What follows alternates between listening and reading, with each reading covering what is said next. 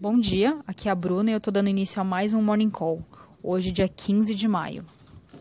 A melhora dos mercados vista ontem com uma retórica mais branda de Trump sobre a disputa comercial com a China deteriorou novamente nesta quarta-feira, seguindo dados fracos de atividades no país.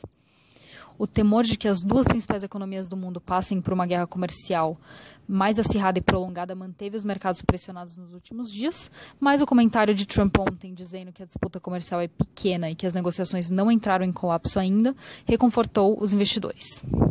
Além disso, presidente dos Estados Unidos disse que espera um, um, encontro produtivo com o presidente da China, o Xi Jinping, no G20 no próximo mês, e que nenhuma decisão sobre as tarifas de 25% sobre a parcela final dos 325 bi de importações chinesas foi tomada de fato. Só que do lado negativo, alguns dados de atividade mais fracos que o esperado na China aumentaram a preocupação com o crescimento econômico do país e pesam hoje sobre os mercados.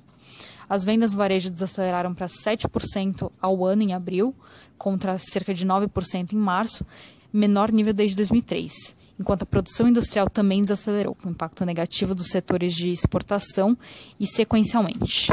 O investimento cresceu menos, mostrando que o sentimento ainda está deprimido no setor privado. Por outro lado, expectativa por novos estímulos na China após fraque essa fraqueza dos dados impulsionou as bolsas do país. No Brasil, o governo federal sofreu uma derrota na Câmara ontem após a convocação por 307 votos a 82 do Ministério da Educação para o plenário da Câmara dos Deputados, após pedido de autoria do deputado Orlando Silva, do PCdoB. A base do governo não conseguiu impedir a convocação e apenas o PSL e o Novo se opuseram. Partidos de centro estão mostrando pouca vontade de evitar que as normas caduquem e principalmente a MP de organização do governo. A recriação de ministérios é uma possibilidade em estudo.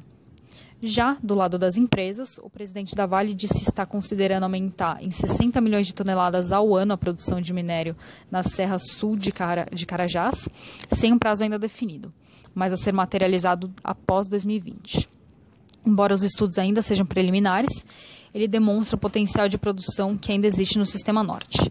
Vemos o anúncio como positivo à medida que um posicionamento importante por parte da Vale no balanço da oferta futura de minério e sinaliza que a empresa está começando a virar a página em relação à tragédia de Brumadinho. Nós ficamos por aqui por hoje, desejamos um bom dia a todos.